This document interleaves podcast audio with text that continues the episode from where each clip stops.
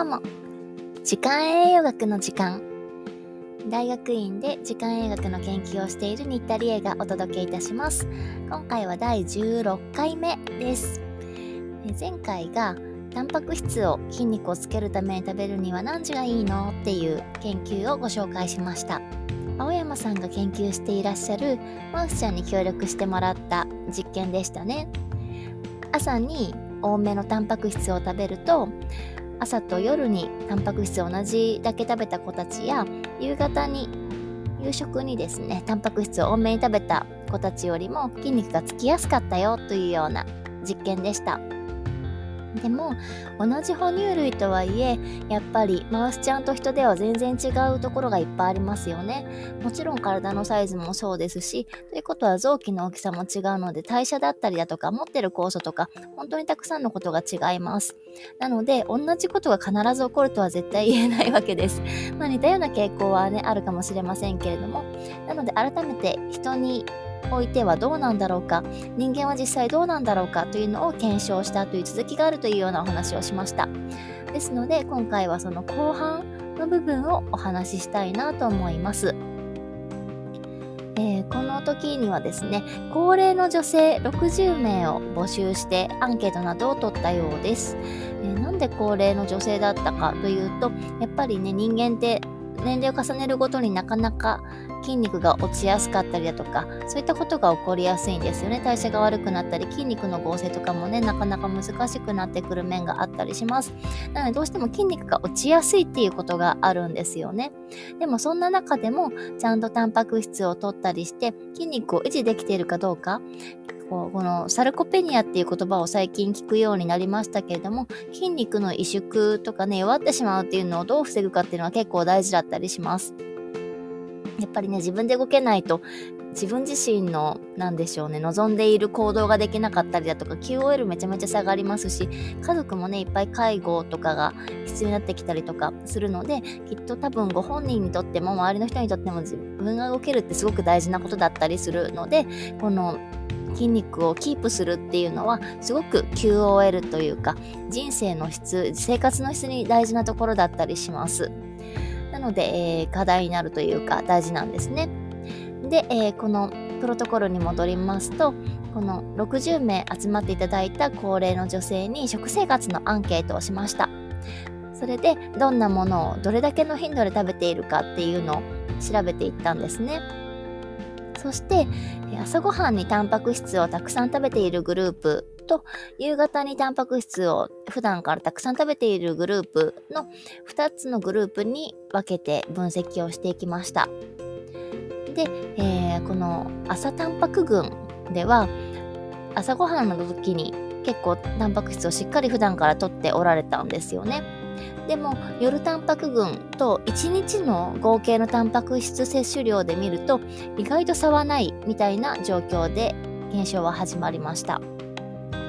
で一応ねこのタンパク質の摂取量がちょうどいい量を取れているのかっていうのもチェックするために、まあ、日本って食事摂取量とかいろいろありますよね。その中の、えー、タンパク質って年齢によってどれぐらい取った方がいいっていうのが、えー、体重1キロあたりにつき何グラムっていうのが決まっています。その高齢女性の推奨のタンパク質の摂取量にちょうど当てはまるような程よくバランスよく取れている方だったという前提がありますさらに他の研究ではねこの年代の皆さんは筋肉量の維持とか増やしていくのにちょうどいいというか必要なプロテイン量タンパク質は体重 1kg あたり1から 1.2g であるというふうに言われています。これ1日の量ですね。ですので、例えば体重が 60kg の人だったとしたら、この1キロあたり1グラムから1.2グラムですので、かけることの60、つまり1日あたり60グラムちょっとを取るといいんじゃないかというふうに計算することができます。これをちゃんと満たしている低栄養でもないし、食べ過ぎでもないといったような、ちょうどいいバランスの皆さんであったということを確認してから始めています。で、さらに、こういったのってね、比べるときにあんまり差があると困るんですよね。例えばなんか、太りすぎの人が集まっていたよとかでどっちかのグループに偏っていたよみたいなことがあったりするとじゃあそのなんか体格だったりだとか、えー、そういったことが関係してるんじゃないのってなってしまうのでそうではない身長も体格も運動量もなるべく一緒であると純粋にこのタンパク質の量で違いが出たんだなっていうふうに言うことができるのでこの差がないっていうのも結構大事だったりします。で、えー、見ていくと身長だとか体格脂肪量とか食事摂取量それから運動量はどちらの群も同じぐらいだったっていうのをまず確認をしていましたそれでじゃあこのね運動量もだいたい一緒ぐらいだったらやっぱりタンパク質が関わってくるんだなと思いますよねそれで実際に筋肉量とかも測っていきますと朝にタンパク質を普段から食べているグループの人の方がやっぱり高いっていう傾向にありました。でいろいろ測っていきまして、えこの握力とかもねやっぱり朝タンパク群の方が自然と高いっていう結果になっています。それから骨格筋指数 SMI っていうものがあります。BMI は皆さんきっと聞いたことありますよね。肥満を測定する痩せすぎとかそういったところを確認するために算出するもので体重割る身長割る身長みたいな感じで出したりしますよね。それと同じように骨格筋量も身長で割る両手両足のこの骨格筋の筋肉の量を合わせたものを身長のこれ身長ね、メートルで出します。150センチの人だったら1.5メートルですよね。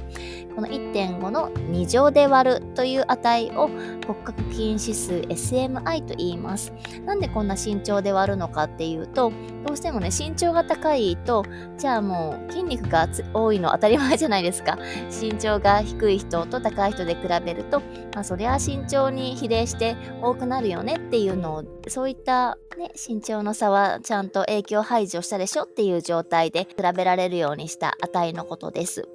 この骨格筋指数、まあ、つまりは多ければ多いほど筋肉がしっかりついているっていうことなんですけれどもそれもやっぱり朝に普段からタンパク質を多めにとっている人たちの方が多くついていたっていうことになっていますつまり朝タンパク質を多くとっている人は筋肉量が普段から多い傾向にあるというふうなことが言えるわけです。ですのでね朝タンパク質をいっぱい食べたいわけなんですけれどもなかなかね朝方さんだといろいろご飯を作ったりだとかちゃんとゆっくり食べる時間もあるかもしれません。だ私やっぱり夜型だったりしてなかなかね朝時間がない食欲がないみたいな中でどうやってタンパク質を取ろうかなといろいろ考えてました。今はタンパク質ドリンクとかもいっぱい出回ってますしそういったのもいいと思います。まあでももうちょっと身近な食材として私は結構牛乳や豆乳で朝チャイを作るのにハマっています。そう。結構チャイっていいと思うんですよね。私たらチャイ好きなだけなんですけども。まあ朝からね煮出すのはちょっと大変なのでまとめてどっかの日に煮出しておいてとかでもいいですしまあちょっと牛乳にスパイスを加えたり蜂蜜加えるだけでもいいんじゃないかなと思います。余力があればシリアルなんかも加えてもいいですしね。